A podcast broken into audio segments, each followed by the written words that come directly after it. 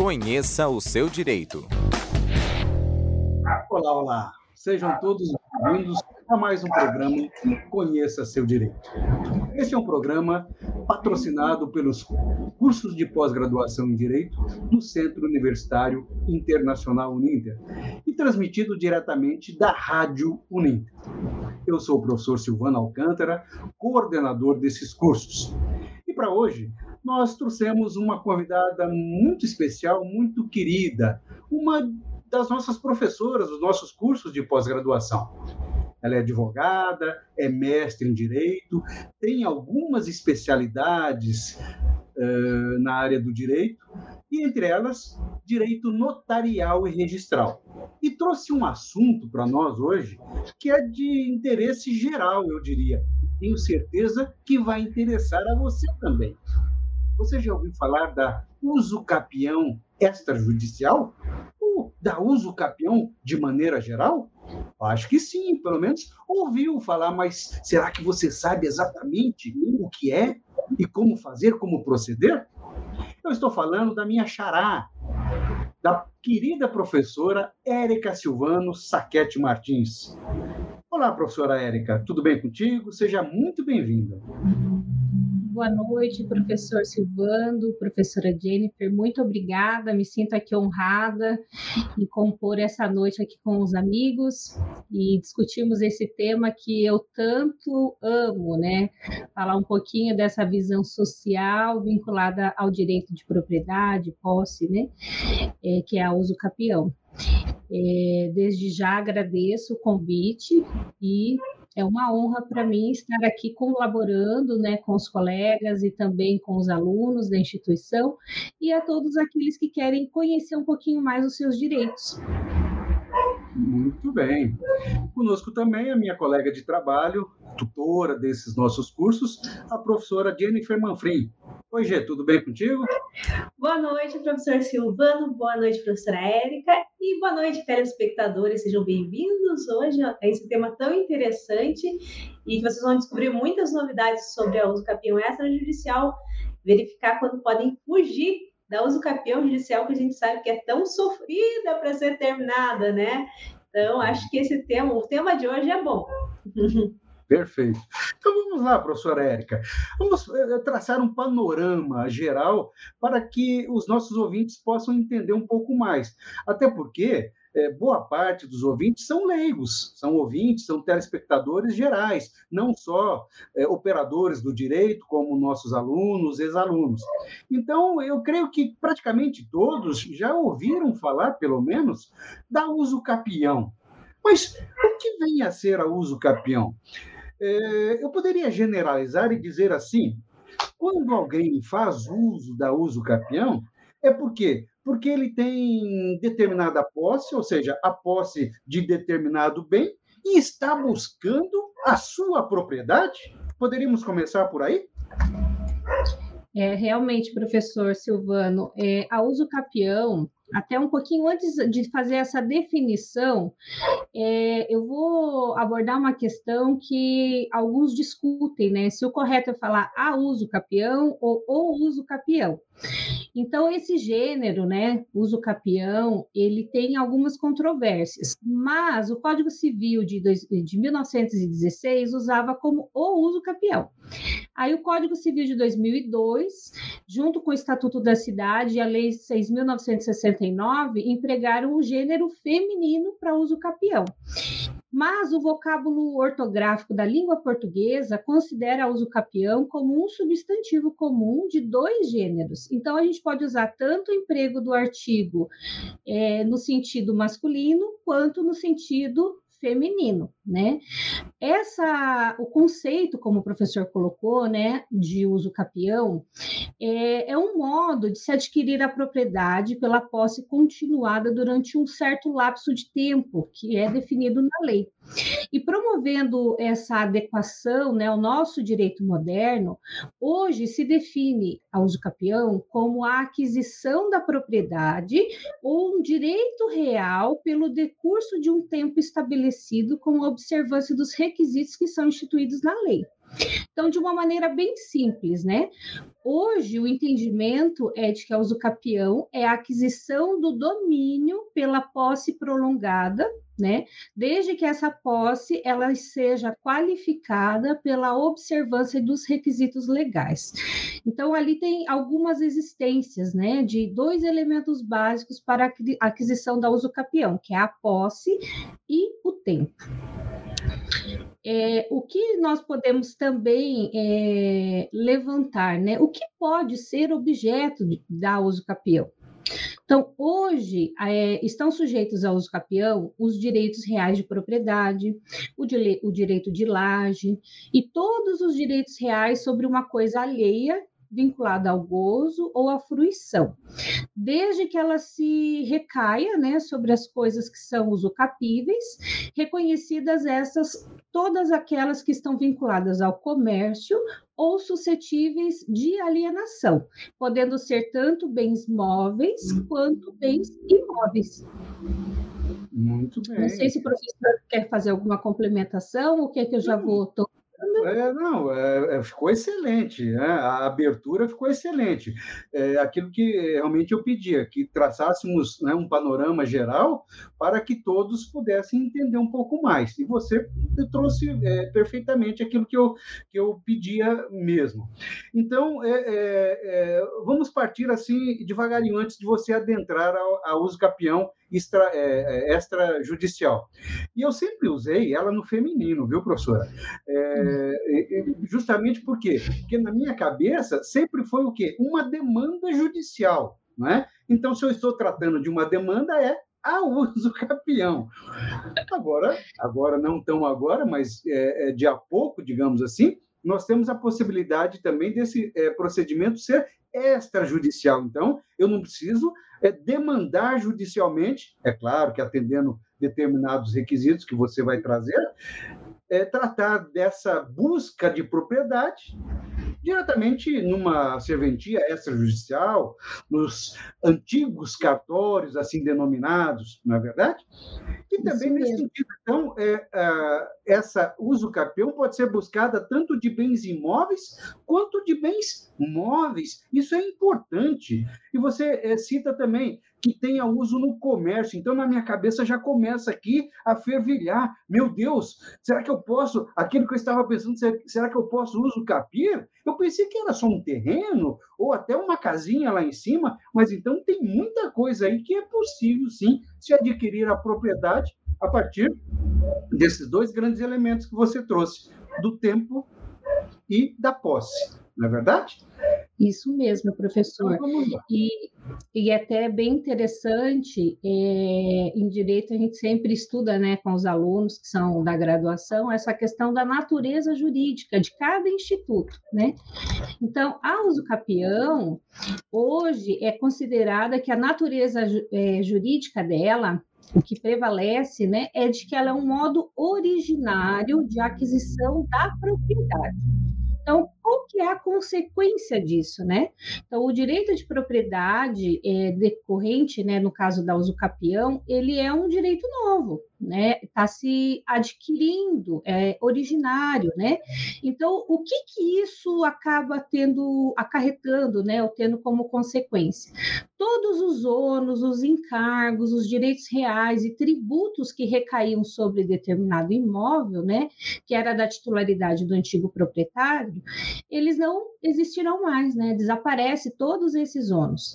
Por isso que é importante, né, a pessoa ter uma assistência, até porque na USCapião é obrigatória a assistência de um advogado ou do defensor público, né, para que ela realmente conheça né, esses todos os seus direitos, todos os requisitos legais, porque ela tem, querendo ou não, ela é, descumpre o que no direito registral a gente fala que todo imóvel ele tem que ter uma continuidade registral. Né? O que, que é isso? A, por exemplo, o João vendeu para Maria, a Maria vendeu para a Érica. É, não tem que ter essa continuidade, né? Tem que passar do João para Maria e depois para Érica na matrícula do imóvel. No caso da Uscapião, não. Ele pode sair direto lá do João e ir direto para Érica. Então, ela está inovando ali no título, né? Uhum. E é importante até a gente analisar quem que pode ser sujeito, né? É, da uso capião, quem pode adquirir o uso capião. No nosso direito. De qualquer pessoa, então, professor? Todas as pessoas com capacidade civil plena, né, sejam elas pessoas naturais ou pessoas jurídicas, elas podem, né, desde que elas tenham o exercício dessa posse é, de um ato próprio ou até mesmo por seu representante, ela pode vir a ser considerada um sujeito ativo, né, para adquirir por uso capião. É, e como... Érica, eu, eu, só não gostaria de perder o time, porque nós temos uhum. uma pergunta bem pontual em cima do que você falou há pouco. É lá do certo. Luiz de Limeira. Ele não fala se é nosso aluno, se é o advogado ou não, mas creio que, que não seja. A pergunta é bem assim: ó. a professora falou que é, a uso capião é um jeito de adquirir a propriedade, a propriedade sim, né? mas que nesse caso não gera nenhum ônus. E aí eu coloco aqui também, então vamos fazer uma analogia, aproveitando a pergunta do Luiz, professora. É, é, uma, uma, uma operação de compra e venda de imóvel e uma uso capião de imóvel. Tá? Então, lá na compra e venda, vai gerar. É, vai gerar, por exemplo, vai fazer em tabelionato, vai gerar as custas de tabelião, vai gerar as custas de registro e vai gerar também o, o ITBI, que é o tributo da operação que se fez de compra e venda.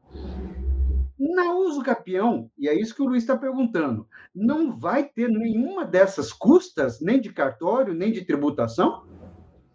É, nós vamos é, analisar ali depois os requisitos né, de documentação dessa uso capião. Mas, assim, essa escritura de compra e venda na uso capião não existe. Então, o que que na uso capião, por exemplo, a pessoa tem lá aquele contratinho de gaveta, sabe, professor? Que antigamente alguns faziam até no saquinho de pão, né?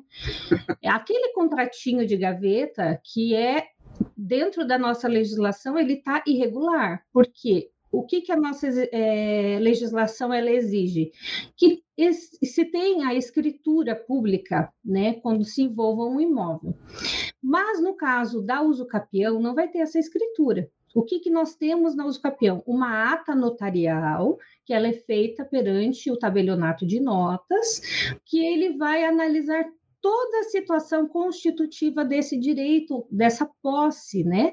Ele vai atestar um fato, né? O tabelião ele vai atestar o fato. Então, geralmente eles vão ali na, é, por exemplo, no imóvel, né? É, alguns usam até mesmo drone para fazer medições, enfim, mas não tem essas despesas. Por exemplo, o professor falou de, do ITBI. Na uso capião não vai ter é, esse, essa tributação, né? O registro da uso capião já não é o mesmo registro do que o registro da escritura pública, o valor, inclusive, é diferente. Então, por exemplo, numa compra e venda, nós temos, como o professor colocou, a despesa da escritura pública, que aqui no Paraná está é, na faixa aí de R$ 1.200. Nós temos, além disso, o, o, registro do imóvel, que também é na faixa de R$ 980 a R$ 1.100, e ainda toda a tributação, né? E no caso da uso capião, nós não temos essa tributação para a formalização de, desse direito. E quando eu coloquei ali a questão de ônus, é no sentido de que, por exemplo, nesse imóvel, o anterior proprietário ficou com uma dívida, né? Então, essa dívida também não vai recair a esse sujeito ativo da usucapião. É como se inaugurasse. É professora. Vamos deixar bem claro isso, que isso toca muito o bolso de todo mundo. Sim, e é por isso, professor Silvano, que é muito. Primeiro, o Instituto Novo, né? E segundo, tem uma grande resistência, às vezes, no registro de imóveis. Por quê? O registrador de imóveis ele tem que fiscalizar os atos tributários, né? Tudo que está relacionado àquela negociação imobiliária, ele, é, ele presta Aqui no Paraná, por exemplo, ele pode inclusive perder delegação. né, se ele é, deixar de fiscalizar essa, a, o pagamento, o recolhimento tributário. E na uso capião é, é, é, muito significativo, fica muito mais em conta para a parte é, essa nova negociação. Então, uso capião só vai passar perante o registro de imóveis se não houver possibilidade de regularização pela via ordinária. Tá? Uhum. Então, por exemplo, se existe possibilidade daquele documento ser feita a escritura, é, ser feito em sequência o registro perante o registro de imóveis, essa usucapião ela não vai passar, porque eles vão pedir para fazer a regularização tradicional, que seria com a escritura pública e posteriormente o registro perante o registro de imóveis. Então, então eu vou, vou trazer uma, uma, uma situação aqui, professora.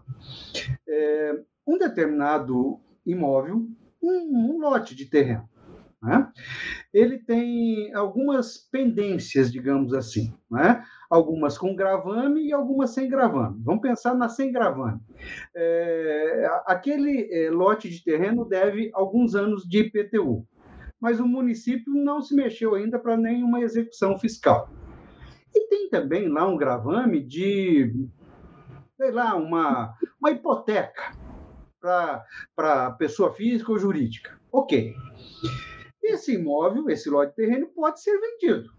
É? Se alguém quiser comprar esse, esse lote de terreno, vai comprar, mas todas essas pendências que eu coloquei entre aspas acompanharão o imóvel. Ele terá que saldar o IPTU, senão ele não consegue uma certidão negativa, e ele terá que assumir aquele gravame da hipoteca. Não há problema nenhum e toca o bar. Mas se esse mesmo lote de terreno com essas pendências for objeto de uso capião. Primeiro, primeira pergunta: pode esse imóvel ser objeto da uso capião? E segundo, se pode, esses ônus não acompanharão, ou seja, aquele que detiver a, a, a, propriedade desse lote de terreno pela uso capião estará livre de todos esses ônus? Exatamente, professor. É, a única coisa, assim, a partir de quando reconhecida a uso capião, é importante que todos os ouvintes saibam que a uso capião na via extrajudicial ela não pode ter conflito, né? Então, no caso que o professor colocou, provavelmente, mesmo que não tenha a, a, a é, inscrição ativa, é, provavelmente o ente público, seja ele estadual, federal ou municipal, ele vai ser contra a uso capião. Porque, uma das... vai ser chamado a se pronunciar se ele Exatamente. tem algum óbvio ou não em relação àquela transmissão. É Exatamente. O ente público ele é instado a se manifestar e quando ele é, se manifesta em sentido contrário, que nem nesse caso de uma dívida tributária, essa usucapião ela não vai ser dada continuidade na via extrajudicial. Automaticamente pode converter o procedimento para o judicial. Isso é positivo? Eu vejo como sendo positivo, Hoje eu não começo nenhuma usucapião diretamente no judiciário, eu inicio ela no extrajudicial. Por quê? Nós ganhamos é, etapas processuais e todos nós sabemos que hoje o judiciário ele está moroso, ele está demorado, né? Então a gente ganha tempo. A gente ganha tempo ali de constituir os fatos, os elementos daquela demanda, né? No caso que nem o professor colocou, de uma situação tributária vinculada ao imóvel, vindo o ente público a se manifestar contra a uso capião, automaticamente não vai ser dado seguimento nela, né, no registro de imóveis. Tá? Viu, Luiz? Professora? Não, não é tão fácil assim. Não, não é tão Você fácil. Você já queria ficar livre de todo o ônus que tivesse, né, Luiz? Não dá. É, assim, mas dá. sabe que é, é, muito, por exemplo, aqui na nossa região, é, no escritório a gente pega algumas situações de pessoas que compraram é, um terreno ali na, no litoral e era um loteamento irregular, né? Ele não passou por toda aquela aprovação no ente municipal. Às vezes sequer tem IPTU do imóvel, mas aquela família está há 20 anos na posse. 20 anos morando ali, usufruindo daquele imóvel, né? Então, nesse tipo de situação, poderia gerar, né, se formos analisar toda a questão tributária, toda é, os encargos que seriam devidos, né, inclusive aquele que fez o loteamento irregular. E muitas situações a gente vem conseguindo resolver pela uso capião extrajudicial. Professora, é, então, a pessoa ela não é obrigada a optar pela uh, uso campeão extrajudicial. Ela pode escolher entre a judicial e a extrajudicial, isso, né? Exatamente, professora Jennifer. Ela é, é uma opção ao usuário, né, dos serviços do extrajudicial, mas ela não é obrigatória. A parte ela pode na verdade, escolher o judicial desde o início, né? Geralmente, pela defensoria pública, é feito diretamente pelo judicial. É, e não pelo extrajudicial. Não, e só não, não será judicial quando tiver conflito ou tem mais algum caso em que não será judicial, é, que tem como fazer extrajudicial só quando não tiver conflito ou tem mais algumas exceções? Nesse caso aqui não dá. Por exemplo, tem menor envolvido, digamos Isso. assim é, quando envolve menor, quando envolve litígio, né? Conflito em geral não passa no extrajudicial, daí tem que ir pro judicial. Então é importante a gente fazer essa é, instrução, né? É como uma instrução mesmo processual, mas no extrajudicial. Então, como advogado, a gente tem que ir ali conversar, saber realmente a, a situação que envolvem essas famílias, né? Até porque nós vamos ver que exige-se é, nessa ata notarial vai constar quem são os confrontantes desse imóvel. E esses confrontantes, eles também têm que anuir com essa uso capião, porque pode ter uma sobreposição de área, né? Às vezes a área que a gente está pedindo na uso capião, ela vai é, afetar a área do vizinho. Ou às vezes o vizinho fala: não, ele não morou aqui por todo esse tempo, né? Então, tendo qualquer situação de conflito, vai para o judicial. E sempre que existir menor, também vai para o judicial.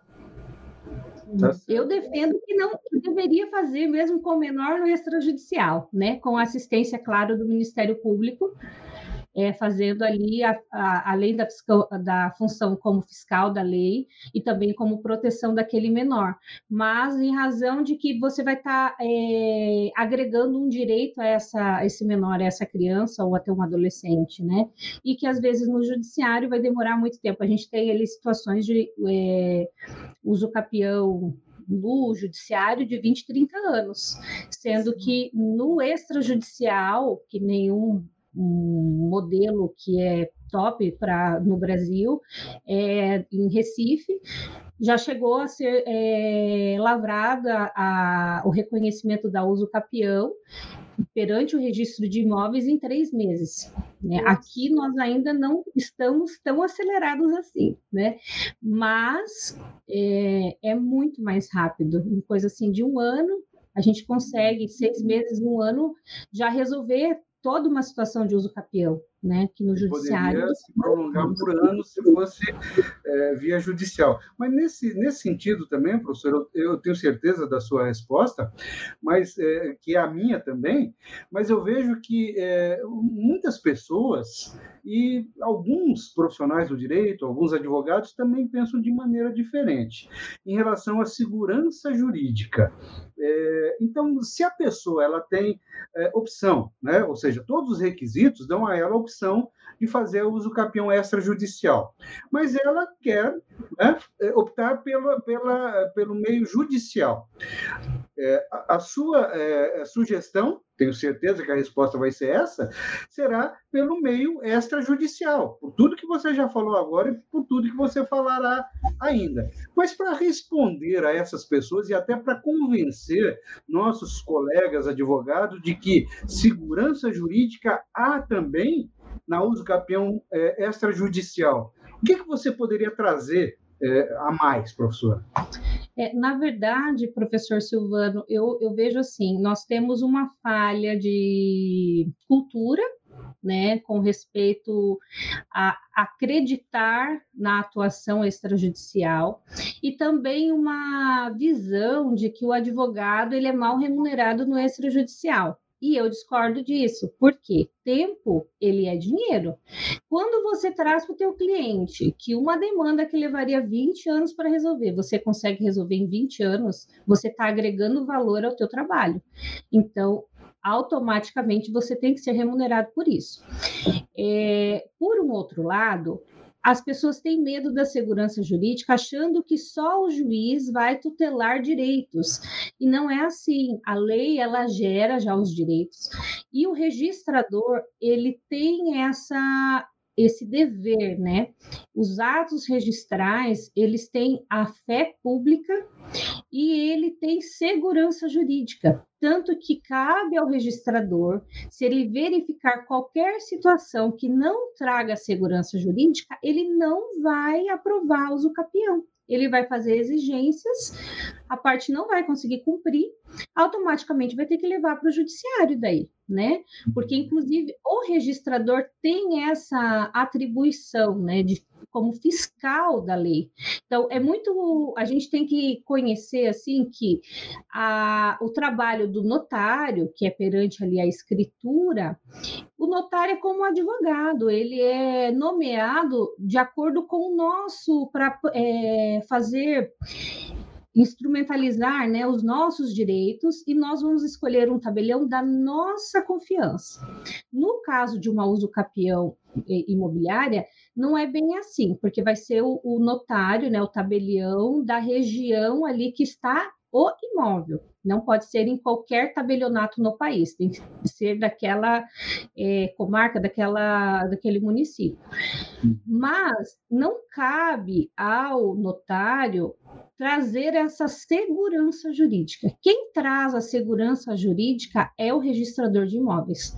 E é por isso que o procedimento né, da uso capião ela tem uma fase pré-procedimental, é, que é na ata notarial, mas ele é um instrumento, um procedimento no registro de imóveis. E nesse ato, o registrador ele vai estar substituindo, no caso, a função do magistrado, mas ele tem que trazer segurança jurídica aos atos, né?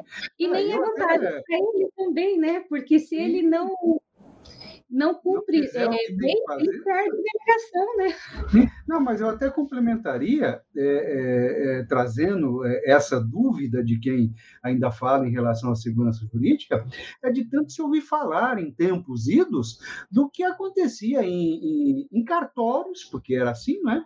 que eram verdadeiros cartéis, a bem da verdade. Então, se via de tudo, tanto em, em quanto em registros, se via de tudo.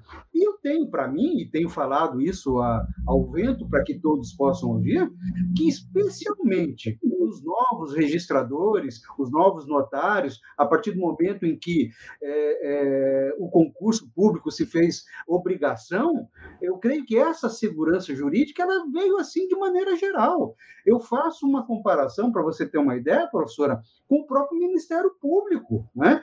É, a confiança que nós devemos é, é, colocar nos registradores de hoje, nos notários de hoje, é a mesma que devemos dar ao Ministério Público. Veja a importância que eu, em particular, coloco para é, essa nova visão, digamos assim. Mas, professora, é, eu tenho que trazer para você aqui que nós temos inúmeros participantes, mas inúmeros mesmo, tá?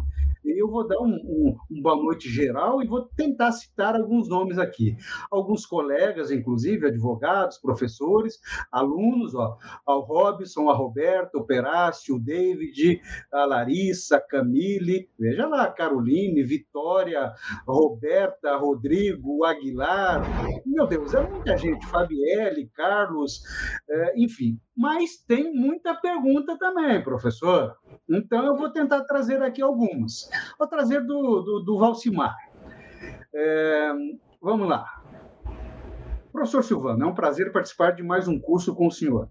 A minha pergunta é a seguinte: Pessoa vive no imóvel há mais de 40 anos por empréstimo. Mas o dono do imóvel sumiu há mais de 25 anos, pagando todos os encargos do imóvel menos o IPTU. Poderia pedir a uso capião e o IPTU é devido?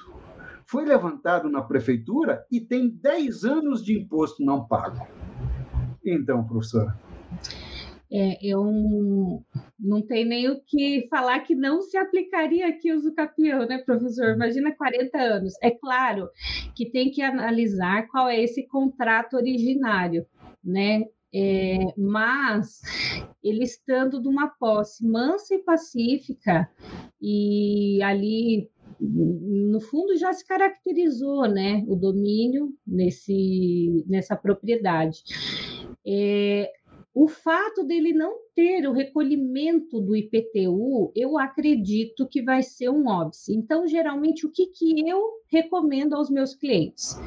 Vai no município, porque hoje o próprio município ele altera né, o, o nome ali do contribuinte quando você tem um contrato, ele já vai passar para o teu nome esse IPTU. Então, passa esse IPTU para o teu nome e negocia essa dívida que, no fundo, não está no seu nome, né? Uhum. Regulariza essa situação tributária. Tem vários refis, inclusive, e, municípios acabam fazendo planejamento, né, para que a pessoa quite esses IPTUs em atraso regulariza essa parte, até porque você está mostrando o seu direito sobre aquela propriedade, né? Regulariza é, esse um, um requisito, uma comprovação do ânimos domini, ou seja, eu estou pagando que isso aqui é meu, não é verdade? Exatamente, é. E na ata notarial, o tabelião ele vai exigir ano a ano desses recolhimentos do IPTU, né? Então, o fato dele irregularizar, ele está demonstrando que ele tem, é, ele se reconhece, ele se autodenomina proprietário já. Né? E regularizando a parte tributária, a chance de passar na via extrajudicial é acima de 85%.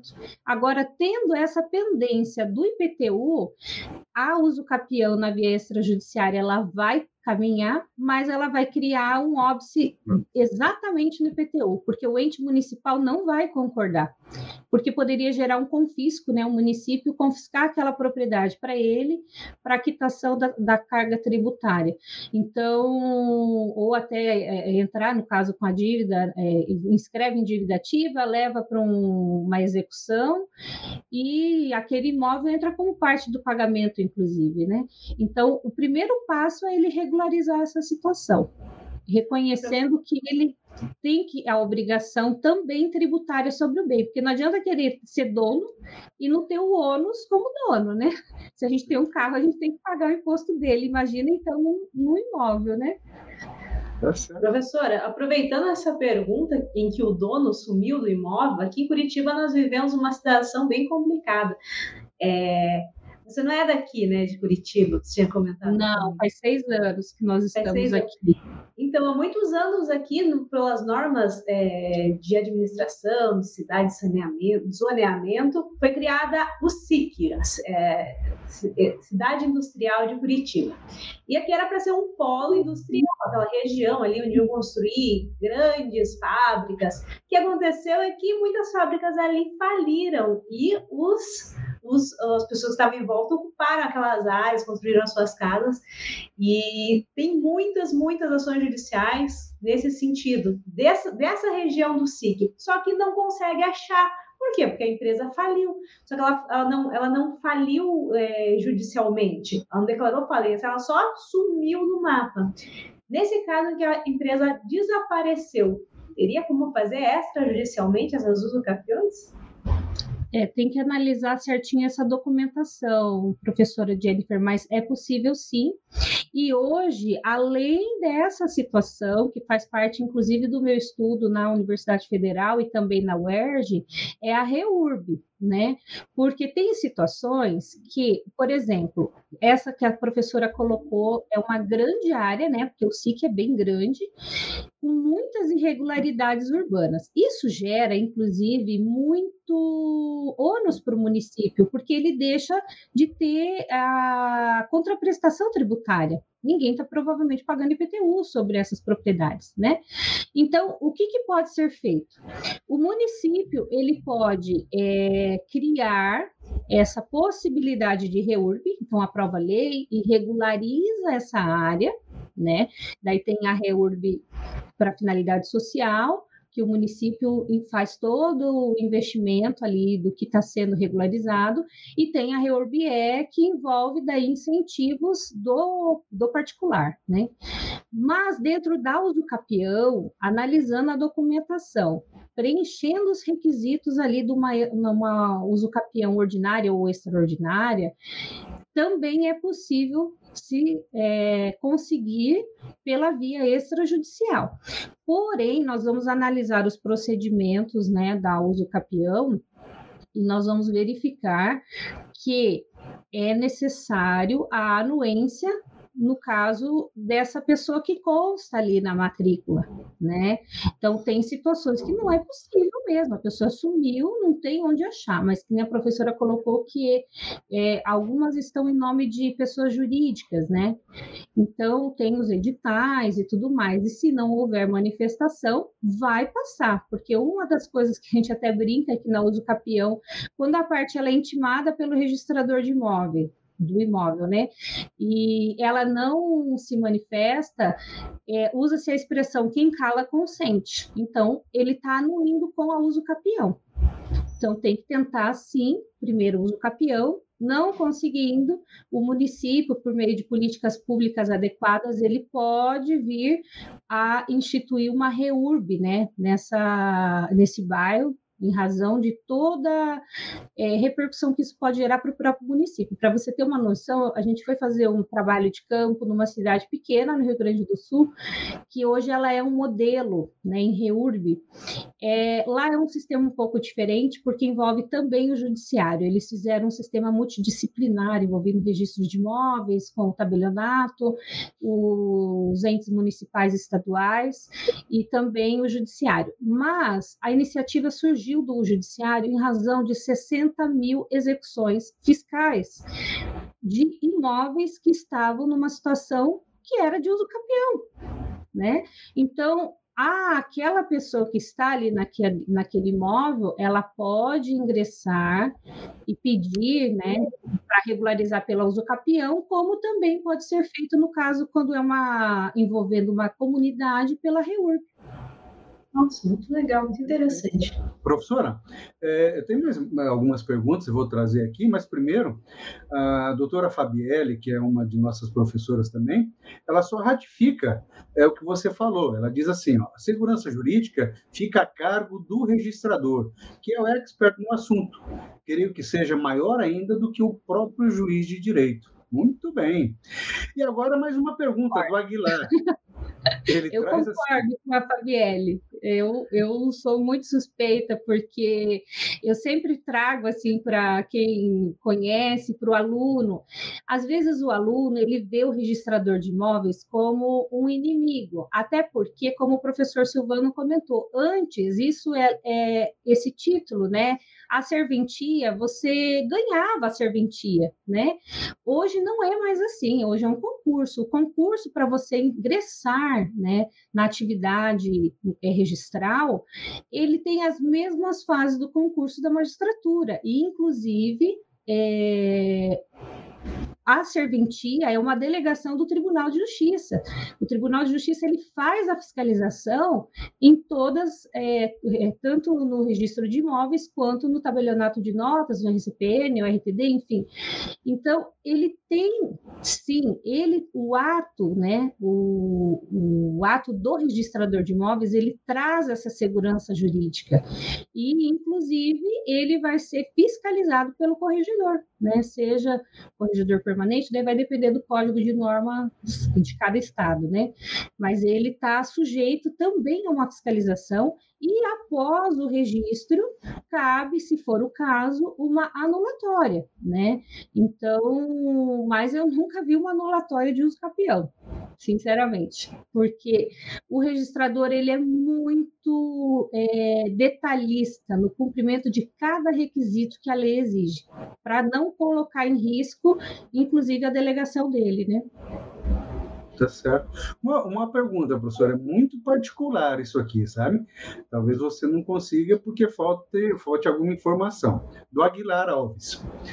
Ele pergunta assim: boa noite. Fiz a compra de um terreno há nove anos e tenho a cessão de direitos. Não consegui escriturar porque entre os documentos solicitados está o atestado de óbito. Porém, tem o nome de uma pessoa que não é parente, mas foi colocado o nome porque o falecido considerava como filha. Pode-se fazer o extrajudicial? Bom, eu não entendi muito bem o caso dele, professor, mas o que faltou era a escritura? Ele tem o contrato e não tem a escritura?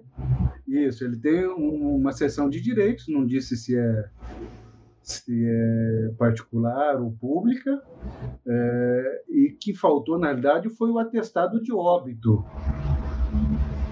Não sei se da, do antigo proprietário, provavelmente, né?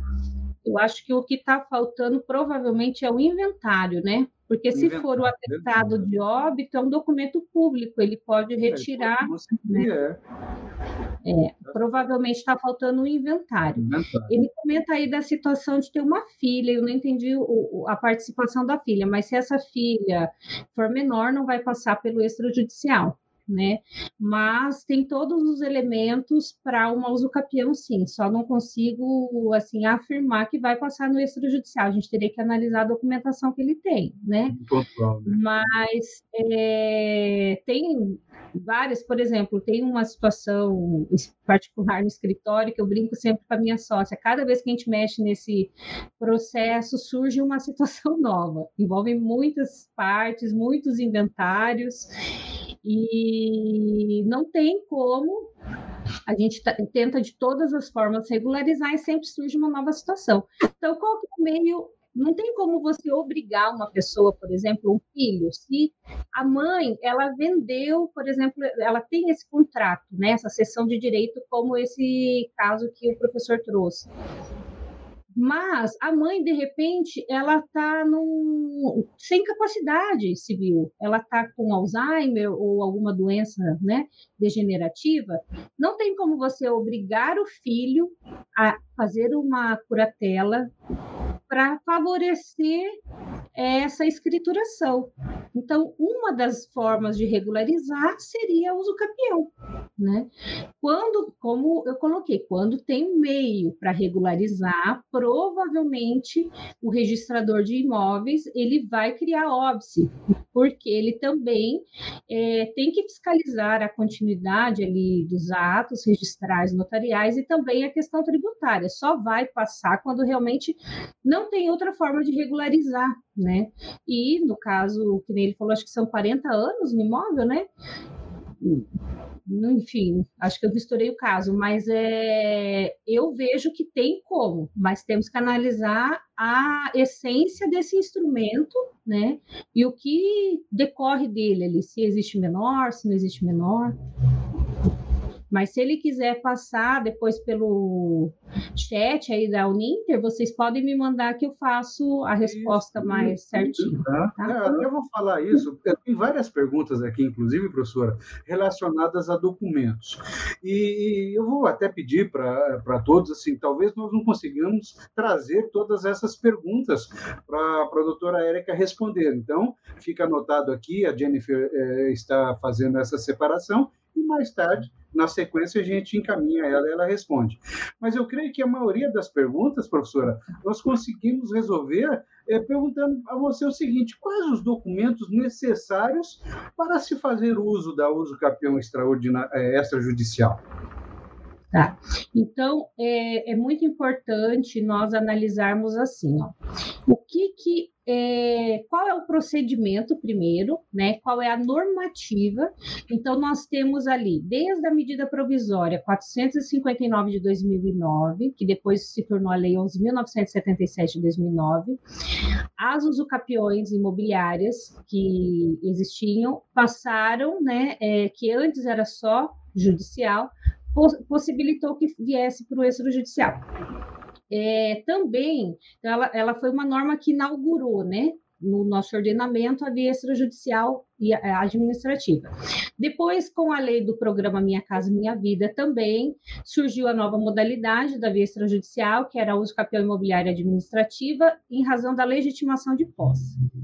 Em seguida, veio a lei em 2017, 3.465, que também regulamentou, ampliou o objeto, né, alcançando todas as espécies de uso capião não contemplado lá no artigo 183 da Constituição Federal. E também implementou ali a REUR. E o nosso Código de Processo Civil, que é de 2015, no artigo 1071, né, ele, ele previu né, essa uso capião extrajudicial, abrangendo praticamente todas as modalidades de uso capião, é, fora né, dessa própria regularização fundiária urbana. Então, hoje, por que, que eu estou falando da lei? Para a pessoa, de repente, de, depois consultar esses artigos e a lei para ver como que poderia implementar. Então, isso surgiu em razão dessa nossa tendência né, da desjudicialização. E o, porquê, o registro imobiliário, como nós mencionamos, ele visa dar publicidade e assegurar também a observância dos princípios dessa continuidade registral. E no caso da é, uso capião extrajudicial, que hoje ela está regida né, na Lei 13.465, ali no artigo 26, ele estabeleceu que os beneficiários dessa legitimação de posse, que forem implementar os requisitos de uso capião especial urbano individual, é, vão ter a sua conversão automática em título de propriedade, independente de uma prévia provocação ou a prática do ato registral. Então, preenchidos os requisitos, delitos, né, que nós vamos abordar, e, de acordo com o provimento 65 de 2007 do Conselho Nacional de Justiça, é, ficou bem claro que ele é uma faculdade para o interessado, que vai ser representado por um advogado, né? Ele vai apresentar um requerimento perante o registrador imobiliário da comarca em que o imóvel estiver é, situado. Então, a lei exige que esse requerimento do interessado ele tem que estar instruído com alguns documentos. Quais seriam esses documentos? A ata notarial, que é lavrada pelo tabelionato de notas, atestando o tempo da posse dessa uso capião. É importante estar instruído também com a planta e o memorial descritivo, especificando o imóvel que está sendo objeto da uso capião e todos os documentos aptos a comprovar a, essa implementação dos requisitos de acordo com a modalidade de uso capião que ele vai se enquadrar. Então, a norma ela exige a necessidade de notificação do anterior titular, dos confrontantes né, daquele imóvel, também do ente público e de terceiros que sejam interessados. Inclusive, às vezes é expedido o edital, né, é, às vezes não, é expedido o edital para que tenha essa comunicação e esse efeito arga omnes, essa publicidade contra terceiros, né? Que pode surgir, como nós colocamos, uma impugnação né? E também uma alegação de que aquele imóvel ele é de domínio público e algum outro óbice que possa prejudicar né, a qualificação registral positiva desse requerimento. Então, esse requerimento ele é feito como uma petição inicial. Judicial um pedido ao juiz por meio dessa petição inicial. Aqui, perante o registro de imóveis, a gente também vai fazer um requerimento. Tudo que a pessoa tiver ano a ano, comprovando que ela estava naquele imóvel, é importantíssimo ela juntar nessa, tanto na ata notarial quanto na instrução do requerimento, requerimento perante o registro de imóveis, né? Então, é, não pode ter, como nós colocamos aqui, né, conflito. E isso está bem expresso na lei. Porém, saindo a intimação, né, para manifestação do anterior titular e dos confrontantes, no prazo de 15 dias ele tem que se manifestar. Se ele não se manifestou, entende-se, pelo que a lei nos traz, que essa é, ausência de manifestação é interpretada como uma concordância com o requerimento.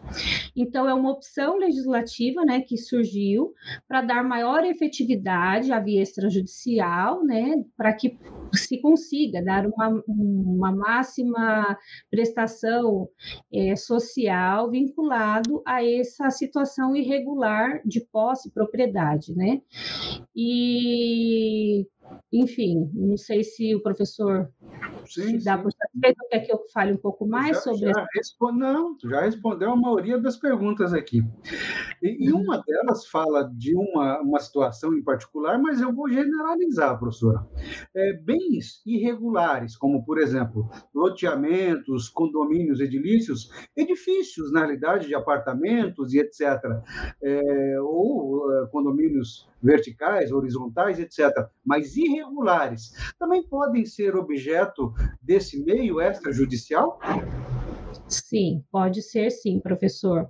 É, inclusive, ali na comarca em Tramandaí, no Rio Grande do Sul, como eu coloquei, é o modelo né, que está sendo adotado é, atualmente pelos tribunais de justiça, é, ali eu vi uma situação que eu nunca imaginei uma situação de um condomínio que ele estava irregular desde a Constituição, desde a matrícula do terreno, e, enfim, eram muitas unidades habitacionais que o que eles fizeram? O município regulamentou por meio de REURB é, aquela situação do condomínio. E daí cada unidade né, habitacional teve que fazer o seu pedido, o seu requerimento de uma uso capião.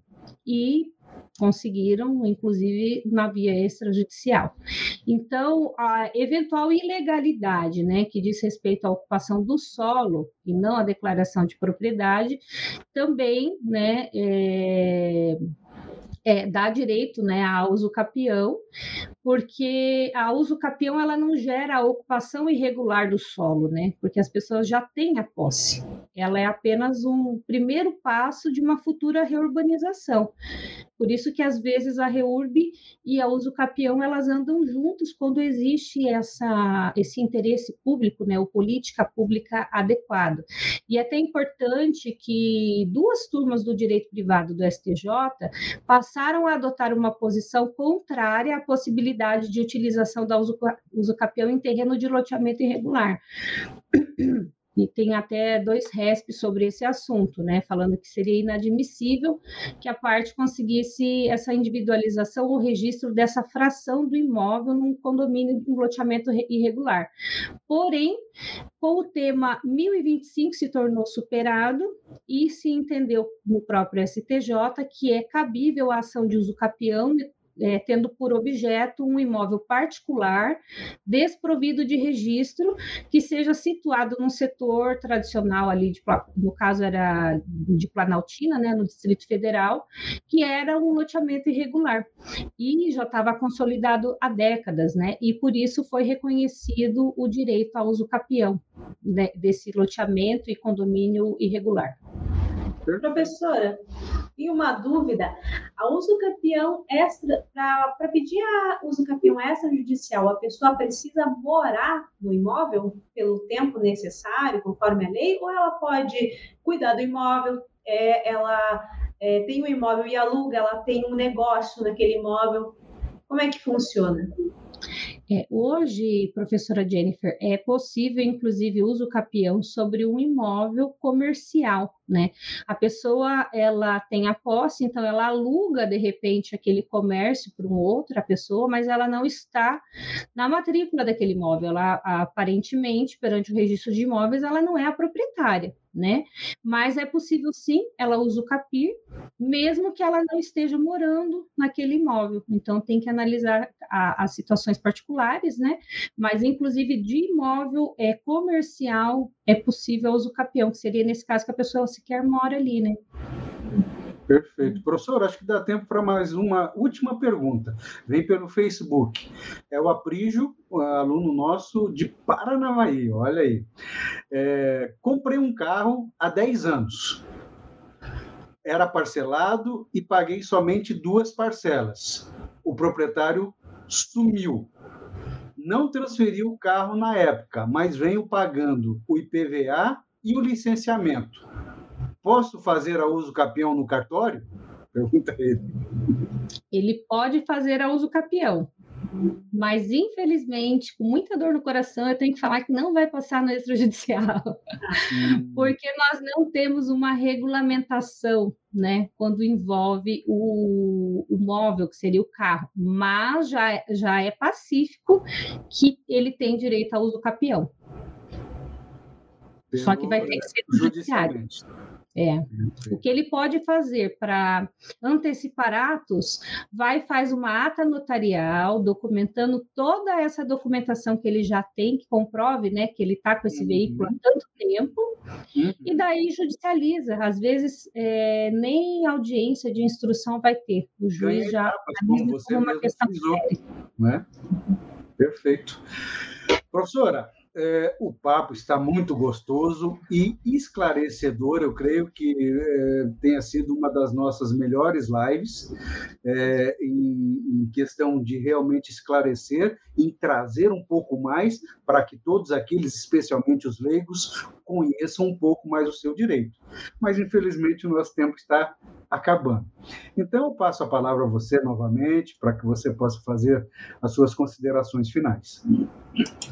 Eu agradeço imensamente, professor Silvano, que bom, né, que ficou esse gostinho de quero mais, porque daí o pessoal vem aqui para pós da Uninter, né? Vem conhecer um pouquinho mais das aulas aí com a professora Jennifer, a professora Fabielle, que participou aqui na live também, né? E grandes outros professores da no... que compõem aqui o quadro de excelentes professores da, da pós-graduação.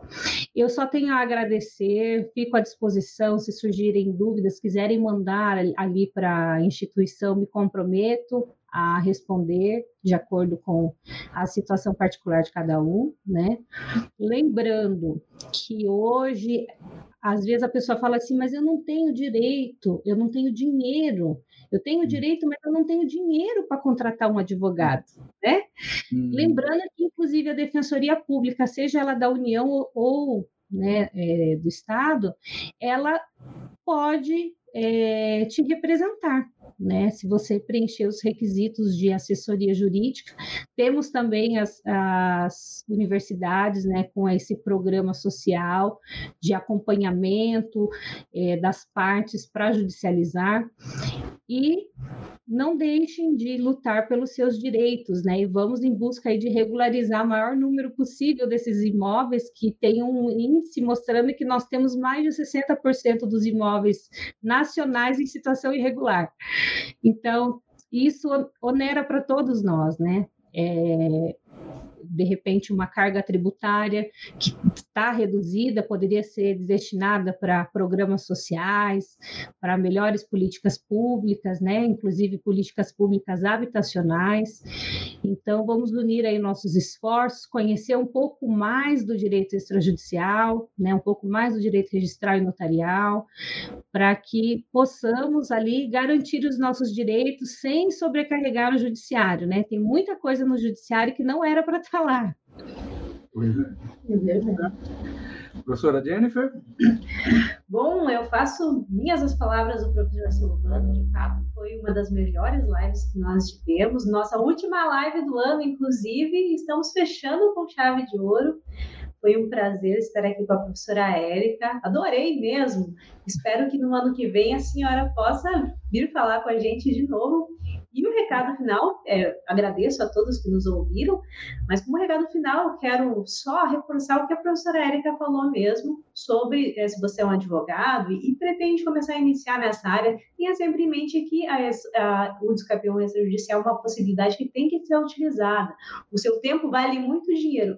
E com a, com a minha experiência de seis anos em assessoria de magistrado no Tribunal de Justiça, eu posso dizer que a maioria das pessoas que estavam pedindo o descapeão não tem condições condições financeiras de pagar é, honorários muito altos. Então, o, o, o seu tempo vai ser muito mais valorizado se você tentar utilizar a via extrajudicial. E você, que não é advogada, que é parte, está vivendo essa situação, é, aproveita e conversa com seu advogado sobre essa possibilidade, se não é melhor é, ir pela via extrajudicial já no início. Mostra um conhecimentozinho jurídico lá e tal, qualquer coisa, manda ele vir a nossa live. e é isso, muito obrigada, pessoal. Perfeito. É, eu gostaria é, de agradecer a todos que estiveram conosco até agora. É, e, professora Érica, muitos aqui estão agradecendo a você, a sua explanação é muito clara, ou seja, todo mundo entendeu o que você trouxe. E o objetivo nosso sempre é esse: é trazer assuntos jurídicos para o debate, para a discussão, justamente para que você possa conhecer um pouco mais o seu direito.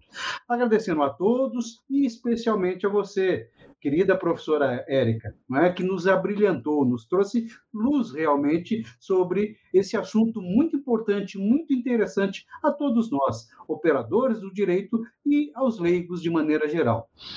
A professora Jennifer já falou que hoje é o nosso o último programa do ano. Voltaremos somente após o carnaval. Então tenham todos vocês excelente final de ano, um Natal repleto de luz, de harmonia e que 2022 venha sem pandemia e com todo mundo com vontade de aprender cada vez mais em todos os setores. Perfeito? Um beijo a todos no coração, um abraço e até o ano que vem. Conheça o seu direito.